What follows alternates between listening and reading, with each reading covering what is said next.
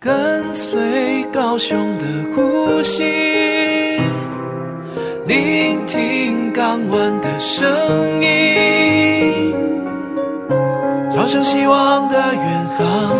徜徉大海的美丽。高雄广播电台，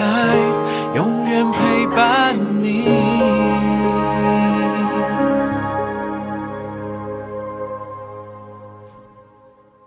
您现在收听的是高雄广播电台 FM 九四点三 AM 一零八九，每周五下午来自港口海洋的声音。嗨，听渡轮说什么？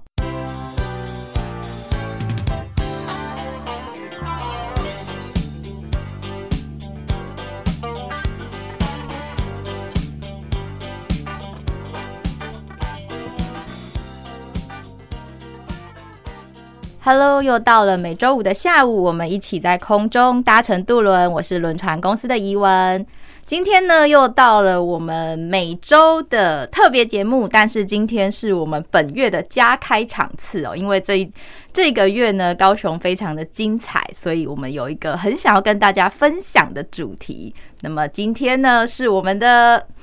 城市共事馆，高雄说故事。是的，是一个非常美妙的嗓音。 今天我们的特别来宾是中山大学 USR 的专案经理王威奇。Hello，威奇你好。怡文好，今天呢，想要来跟大家说到中山大学。呃，其实中山大学在高雄是一所历史悠久、 古老的学校。嗯，其实也也有一段时间了，创校是一九八零年，然后至今四十二年了。哇！但是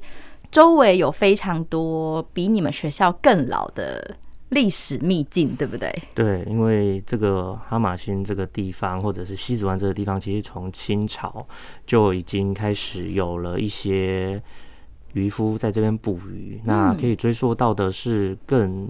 离高雄西子湾这边很近的一个岛，叫做旗津。嗯嗯嗯，对，是。所以呃，我想一般人对于呃西子湾、对于古山区周围的这些古迹，好像只知道说呃，像是知道。西子湾的隧道，中山大学的隧道是一个古迹，但是不太知道它的来源来由是什么。然后呢，知道学校里面的蒋公行馆好像也是一个古迹，对，但是周围的古迹不止这样，对不对？对的。那么威奇今天要今天从我们带我们从哪个地方说起呢？诶、嗯今天我们先从我们的登山街六十巷开始说起好了。嗯、好，那登山街六十巷呢，它其实是一个清代的古道。嗯那在清朝的时候，其实大家居民的活动空间、活动范围还是属于在是旗津、旗后这个部分。嗯嗯，那为什么都没有在哈马星这个地方呢？嗯因为哈马星这个地方，它是在日治时期才因为填海造陆的关系把它填起来的，所以那时候其实就只是一个寿山山迷这样子的一个地带，然后有沙滩沼泽，所以嗯那时候大家不会在上面生活。嗯，嗯但是除了一点，就是登山街六十巷，嗯它是清代古道之外，它也是这附近唯一一个的涌泉带，所以可以取清水，所以大家会聚集在这边取水。那因为那时候已经开港通商了嘛，是所以那时候船员也需要取水，都会来这边，所以外国人给他们的名称叫做打水湾。哦，涌泉就是我们现在俗称的山泉水嘛。哎、对，它其实跟我们附近的那个寿山登山口的龙岩猎泉，它是属于一个同选同样一个水脉。哦，那现在还有吗？现在其实还有，但是它因为一些原因，那些水的话，它就变成是我们目前暂时不会取用的水源。嗯哼哼哼对。但是在清朝那个时间，对于当时的居民来说，是一个很重要的水源的来源。，对，不管是在地的居民啊，或者是那时候来这边来做贸易的外国人，都是非常重要的存在。那另外一点的话，那时候在清朝啊，高雄港这边有三座炮台，大家最耳熟能详的应该就是旗后炮台。对我只知道这一座。对， 然后其实现在在我们的哨船头那边有一嗯个雄镇北门哦炮，台，对，那这里也是第二个。。哦对，然后，OK，第三个就是大平顶炮台。那大平顶炮台其实在寿山嗯上面。当时的话呢，为了要镇守高雄港，所以那时候他们在这三座炮台上面其实都有做了一些装备的设置。嗯哼，那最著名就是阿姆斯壮后膛炮，包含其后炮台也有，那大平顶炮台也有。那是大平顶炮台的这些阿姆斯壮后膛炮呢，其实就是从登山街六十巷这边运上去的。大平顶炮台这个名字听起来感觉会在小港那个周围，哎、对，之前我 也是，我是先认识，呃，寿山这个大平顶炮台，然后是之后到了那个呃大寮吗？那附近的时候，我才知道哦，原来这边有一个地方叫大平顶。嗯对，所以这个大平顶跟那个大平顶是是不一不一样样的的地方。对哦，阿姆斯壮后膛炮，这是一个很厉害的武器吗？哎、那是那时候英国那时候比较新颖的一个，呃，就是防卫性武器。是。对哦，天哪，他们是怎么从山脚下把这些东西运上对，去因？为那东西真的非常重，对他们真的是非常的厉害。嗯那刚才我们提到的登山街六十巷，它有这样子的历史渊源。那我们有提到外国人，嗯那也嗯不得不提到说，登山街六十巷它还有一个非常隐秘的一件事情，就是说，它那时候因为在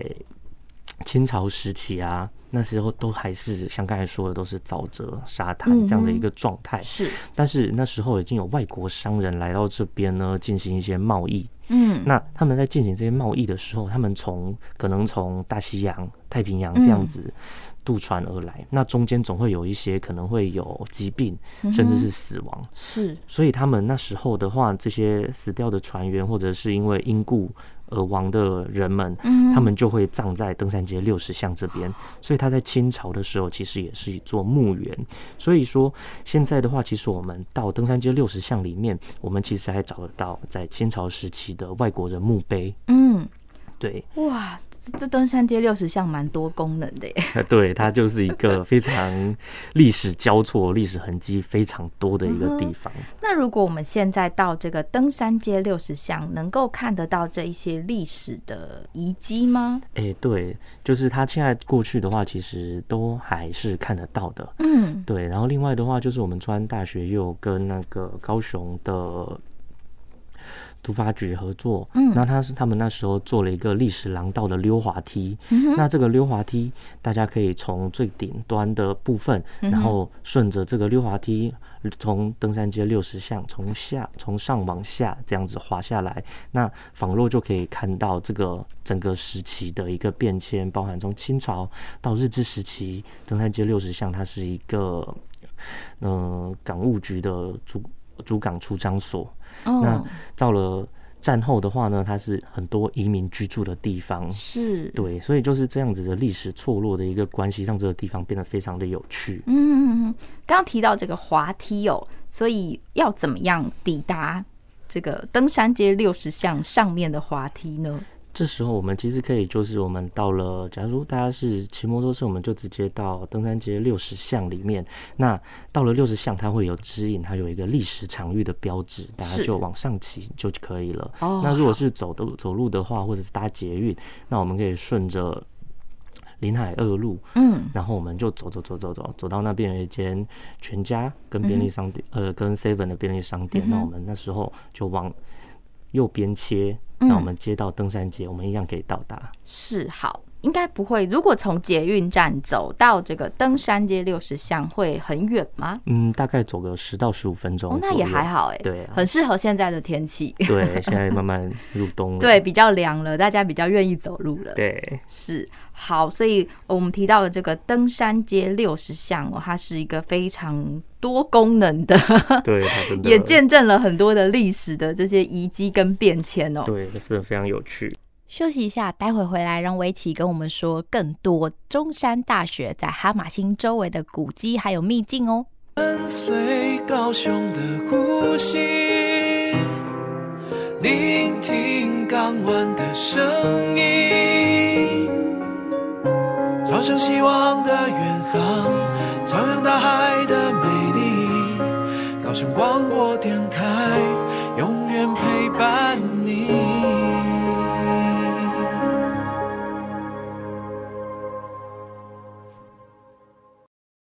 您现在收听的是高雄广播电台 FM 九四点三 AM 一零八九，每周五下午来自港口海洋的声音。嗨，听杜伦说什么？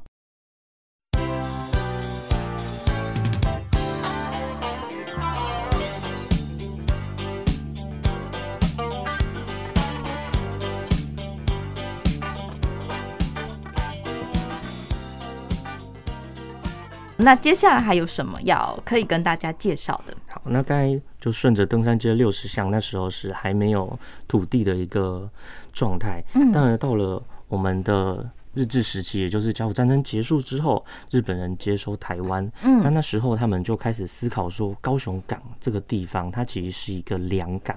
那它的历史可以追溯到《天津条约》跟《北京条约》，那时候签订的就是开港通商嘛，是那高雄港是其中一个。嗯，对，那开港之后，虽然有非常多的外国人来这边进行通商，可是嗯哼高雄港在那时候的淤沙淤积的问题非常的严重对，所以日本人看到这个问题，他就想要解决这个问题，所以他们那时候就进行了评估，嗯所以他们在一九零四年到一九零七年的时候进行填海造陆的一个。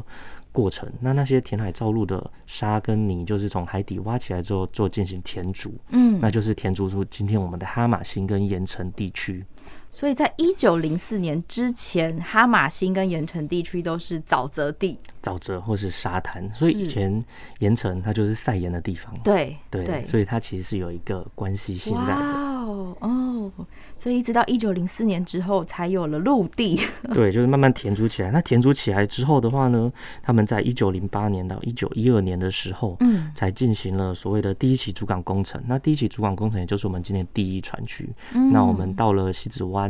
的西子湾隧道，我们出去看过去的那一个小那个船区切进我们的市区，那个嗯就哼是第一船区。就是我们现在渡轮在走的这个哎船区对哦所以那时候是从一九零八年开始对，有了这个船区，对，那现在最近在整修的鱼市场，其实是也是跟那时候是有关系的。哦，对，所以在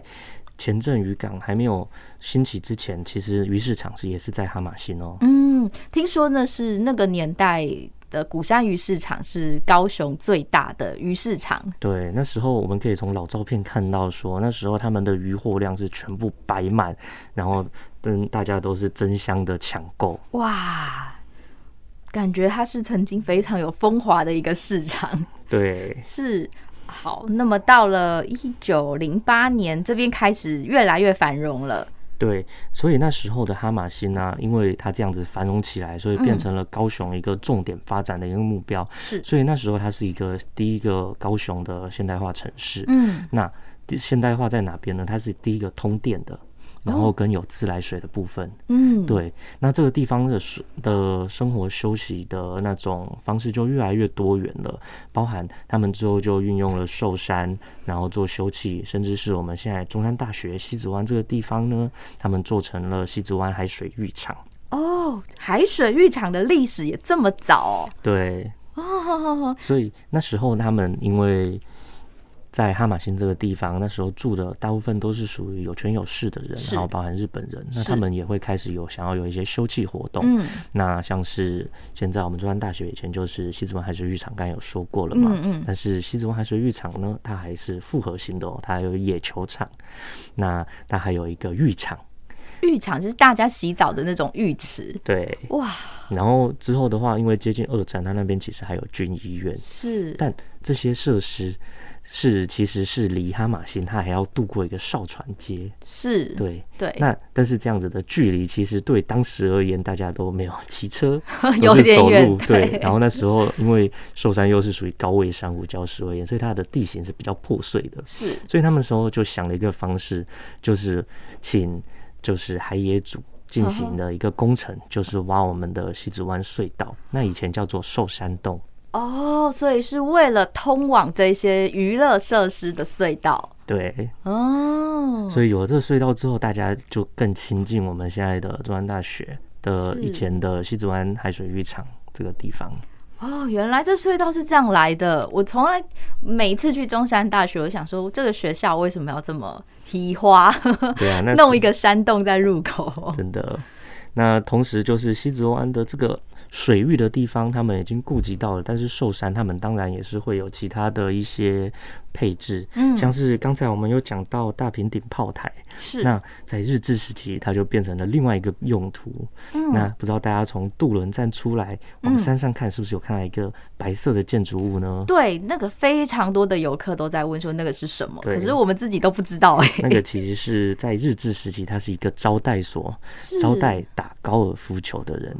所以大平顶炮台在日治时期在那变个成部高尔夫分球场。。对，它其实是一个高尔夫球场哇塞，这日本人蛮有商业头脑的。 对，所以他们那时候就是尽其可能的，就把这个地方塑造成一个他们的想象的样子。所以那时候的呃铁路这个部分，他们也有花费很多心思。那铁路的话，其实他们是做了好几期，像是第一期，它是一九零零年的时候，它先从高雄到台南这段完工，嗯然后纵贯铁路是在一九零八年贯通。是那贯通之后的第二代高雄停车场，也就是我们的打狗驿、是，高雄驿这个地方呢，嗯那在这个地方他们就开始有做造景了，所以他们那时候我们可以从老照片上看到，说他们行塑给高雄的样子是一个热带岛屿的感觉，嗯所以那时候的车站周围啊都是属于椰子林，哦，那车站前面还有一个喷水池。是这样的感觉呢，就是要塑造一个这地方是一个热带天堂的一对个很地符合方。高雄的意象。 对，这个地方就是现在的西子湾捷运站，对，就旁是我边的们这个的一个西子湾的二号出口，是跟我们的打狗铁道故事馆这个地方。因为嗯哼在之后的话呢，这个地方在二战有受到损坏，所以现在的我们看到的高雄铁道故事馆，它其实是第三代的。短暂第三代的高雄驿，是那战后的话，它因为要配合了其他的运输，所以它就搞、改名为高雄港站。那高雄驿就移到了我们今天高雄车站的位置了。哦哦，也有这段历史哦，所以高雄驿是移过地方的。对， 嗯哦，了解了解。好，那么呃，来到了铁路贯通的，这是一九零八年哇，所以一九零八年的哈马星很忙哎、因为港口也好了，然后铁路也好了，对，所以那时候的高雄的出口就慢慢的提升了起来，因为大家的货运都要去做贸易嘛，是所以他们就是火车载过来，离港口也近嗯，就直接出海了。哦，对，所以是有这样的一个历史。是我们的西陵港线也是在这一段时间通车的。嗯，哦，哇塞，好，那么。呃，在西子湾这边，我们知道中山大学这边呢，这个西子湾隧道，我们今天终于知道它的缘由是什么了。对。所以它呃有任何的防空避难的用途吗？诶、这个的话要我们要说到之后接近二战的时期。是。那二战的时候呢，日本人他在西子湾隧道这个部分旁边，他挖了几个弹药库。那这些弹药库是用来存放弹药的一个嗯是地方。嗯，但是之后大家也知道历史的脉络，就是日军战败了，然后国民政府接收台湾。对，好，那那时候他们就发现了这些设施，所以那些西子湾这个地方就被接收，所以他那时候很多设施就是作为军事用途，嗯所以他们那时候就看到说西子湾隧道这个地方还可以使用，然后它旁边又有一个弹药库，嗯所以他们就想说，那他们想要做一个内部的隧道，所以他们就顺着我们现在看到的弹药库，然后慢慢的挖深，然后进行就是所谓的探勘，然后之后他就把它贯通。那这个贯通的路线呢、就是我们今天所看到的西子湾隧道的附属防空设施。哦，那么这个弹药库也在隧道里面吗？对，那日治时期是弹药库，它现在变成了一个隧道的一个出入口的一个部分。是，所以它有不同的用途，它像是它有电机室、发电室啊，或者是那个技工的部分，然后还有一个很有趣的地方是它有救护站。那这些东西的话，都是因应时代的一个变迁，他们慢慢变出来的，呃，挖凿出来的一个设施。那刚好配合今年我们台湾设计节，嗯，那我们中山大学跟他们有进行合作，就是台湾设计节的部分，让艺术家、策展人来到我们这边，就是对这个设施进行了一个了解之后，他们发想可以做什么事情。那他们那时候来到这边就觉得说，其实我们台湾对于这种防灾避难的一个观念，好像可以再去进行探讨，嗯所以他们就把这种防空设施、避难设施，然后还有跟我们的文化进行结合。嗯看看那结合出来了一个就是我们部署寿山的一个展览。那这个展览呢，现在大家要报名可能要快，因为场场其实都是对，据爆满说的都 是秒杀。对，那当中的话呢，也跟我们有长期合作的凤新高中美术班呢，嗯那我们就是请老师带着他们进行一个计划，就是它要设计出一个叫做防灾包的东西。那这个是一个背包，那这哦个背包呢，我们里面到底要放什么东西？嗯那它可以是怎样的造型？像是我印象很深，就是有一个同学，他就是用了一只鸡的外形，哦，然后里面就是放他防灾用品，然后问他说为什么要用鸡这个呢？因为它嗯很可爱，但是一在艺术家、策展人的眼中看起来，他是觉得说这个它其实是有一个安抚作用的，嗯像是有一些爸爸妈妈带着小朋友，嗯那哼小朋友很焦虑的时候，这个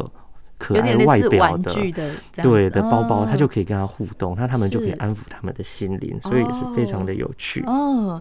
大家应该没有想到，原来中山大学门口的这个隧道还有这么多的故事吧？休息一下，待会回来。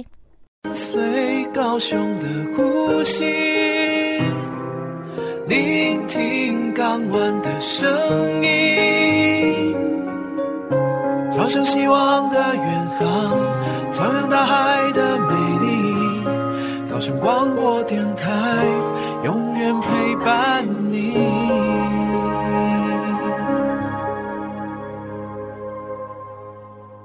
您现在收听的是高雄广播电台 FM 九四点三 AM 一零八九，每周五下午来自港口海洋的声音。嗨，听杜伦说什么？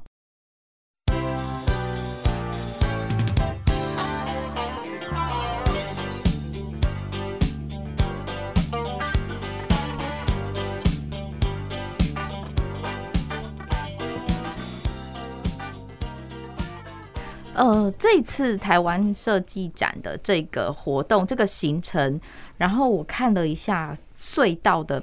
平面图，对这隧道比我想象中的大很多耶。对，因为它其实好像分过四次不同的修筑，然后才是哦把它做贯通的。那其实我们现在所看到的这个隧道啊，也其实并不是全面性的。嗯怎么说呢？因为他们那时候为了要做这些东西，他们其实挖了其他附属隧道还是非常的多。嗯所以这所以隧道有点像迷宫，对，它其实真的就是一个迷宫，哇就是在寿山下的一个迷宫。那有两条路线啊，它嗯其实是直接通往寿山上面的碉堡。哦那在这次展览，有一个艺术家，他就真的去走了这个地方，然后把它拍摄下来、记录下来，让大家看到这个上去之后的一个景象是怎么是样。所以这个在这过程中，其实我们会看到说，其实还有很多文化资产的历史，其实是我们还没有被看见的。是，也就是说这条隧道，呃，因为我一直以来对隧道印象就是直直的过去，然后就是中山大学的校区，对它在里面还有其他岔路的，对。哇塞，对，那这个隧道其实也还蛮厉害，它真它的它能容纳的人数其实也是非常的多。是对，这隧道到目前为止还有还没有被找到的小岔路通往神秘的地方 吗？嗯，目前在这个隧道上来看的话，其实我们能够请文字单位去进行探勘，能查的已经都走完了这样子是。但是我相信，像是寿山那么大，其实相对的里面其实可能还是有一些文化资产意义的东西所在。嗯对，是哇，这个大家真的要去报名呢，因为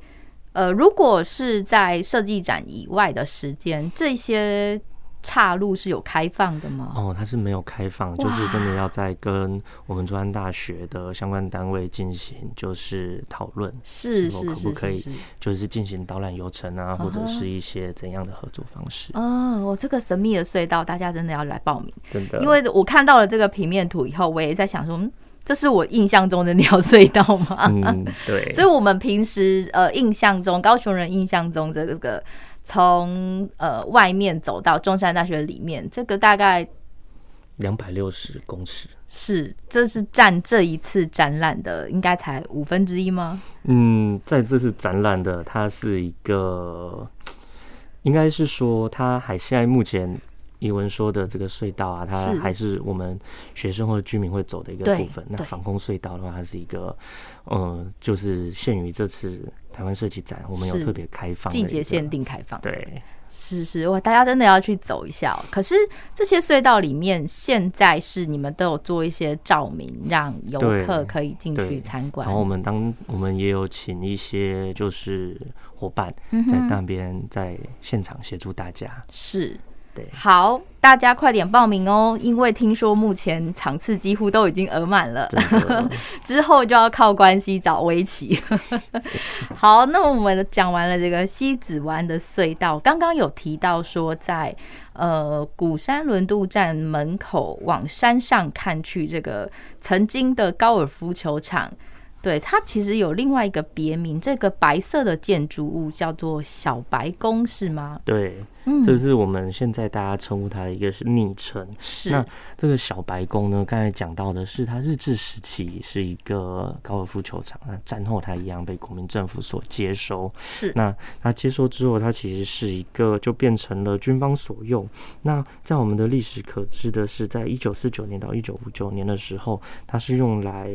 关张学良的。嗯，对，所以它的历史渊源其实也非常的长。那另外跟这相关的就是我们的蒋公行馆。是，那蒋公行馆它其实也是日治时期所建的一个建筑物，嗯它那时候它就是属于我们浴场的部分。那哦它在这时候的话，它战后它就变成了蒋公他居住的一个地方。嗯哼对，嗯哼现在这个蒋公行馆是有开放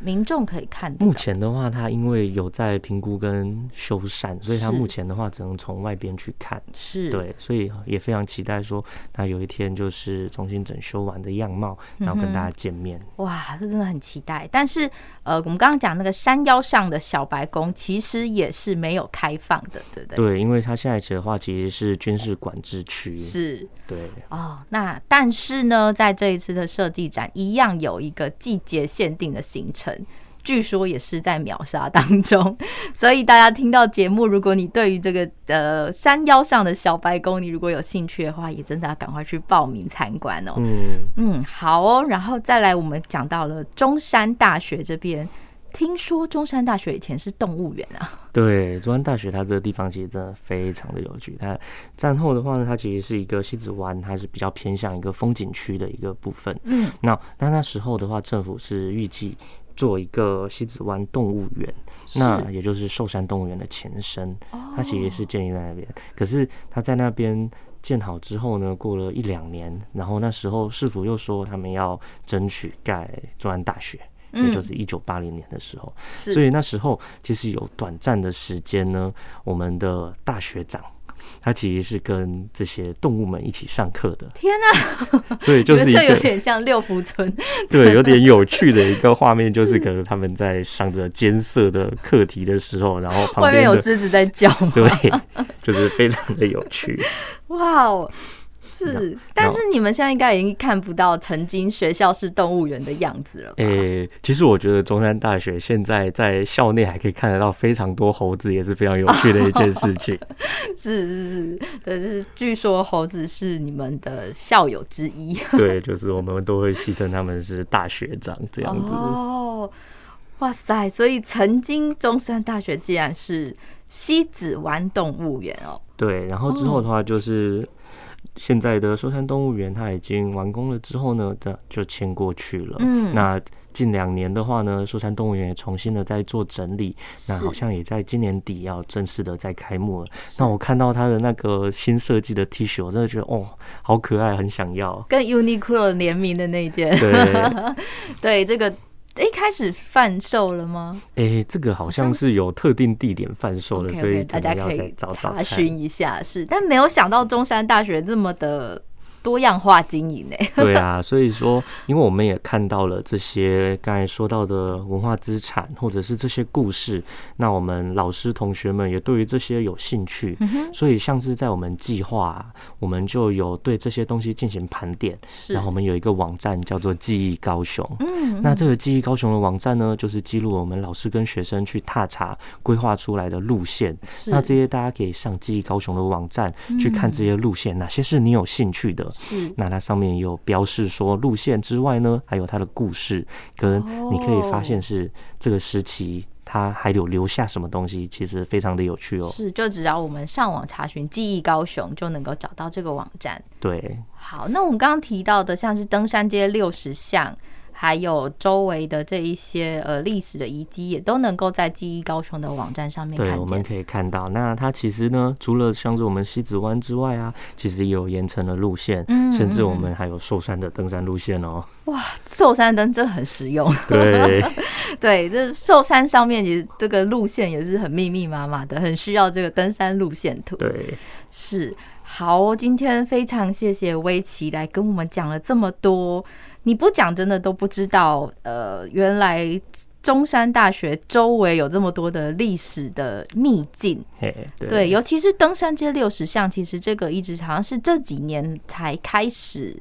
让大家知道这段历史的，对登山街六十巷，它这段历史因为真的是太有趣了，嗯所以是说，大家慢慢在做填调啊，去做一些我们的居民的访谈的时候，嗯我们才发现说，原来这地方其实还留有除了他们所说的故事之外，还有我们可以实际去对照的食物。哦所以那时候，除了像是登山街，刚才说的这些，是那我们现在隧道也开放，对，让民众去参与。那现在的话呢，也到了我们。计划一年，每年到了秋冬的时候，我们都会跟高雄历史博物馆嗯，还有嗯汉平酒店是嗯合作的一个套装行程，也就是我们的历史文旅。那今年已经是第三年了，那我们都会带着民众报名的民众去看这个登山街六十项，还有嗯另外可以进入到隧道里面的方式，也就是历史文旅了。是。这个隧道，呃，这样子的开放也不是常态性的，对不对，它不是常态性的。是好，所以高雄的朋友们，请大家要把握时间跟机会，下一次开放不晓得是什么时候了。对，身为高雄人，我觉得好多的历史故事我们真的都不知道哎、嗯，对，就是今天如果威奇没有来，我也不会知道说哦，还有原来有一个六十项，然后有一个炮台，炮台上面还能够变成高尔夫球场。 对，然后原来呃西子湾隧道不是我们只看到那个两百六十公尺，对，这么多，哇塞，这真的好精彩哦！好，所以大家呢，如果要报名的话，呃，如果想要参加这些导览，刚刚说的呃这些文史的导览，要怎么样去报名啊？诶、像是我们现在的部署寿山的话呢，我嗯们可以上那个台湾设计节的平台去找相关的导览，然后他好会引导你们进行报名。嗯，那另外像是刚才所说的历史文嗯旅的部分呢，那我们可以直接到网络上去打登山街六十项历史场域，嗯或者跟我们学校的社发中心联系。是对哦，所以也可以接受团体报名。 对，好哇，这真的非常适合高雄人，尤其现在天气很凉 爽，嘿，对大家走起来不会太有负担。真的是好哦，那大家要把握时间跟机会，快点来报名。今天非常的谢谢威奇，谢谢谢一文。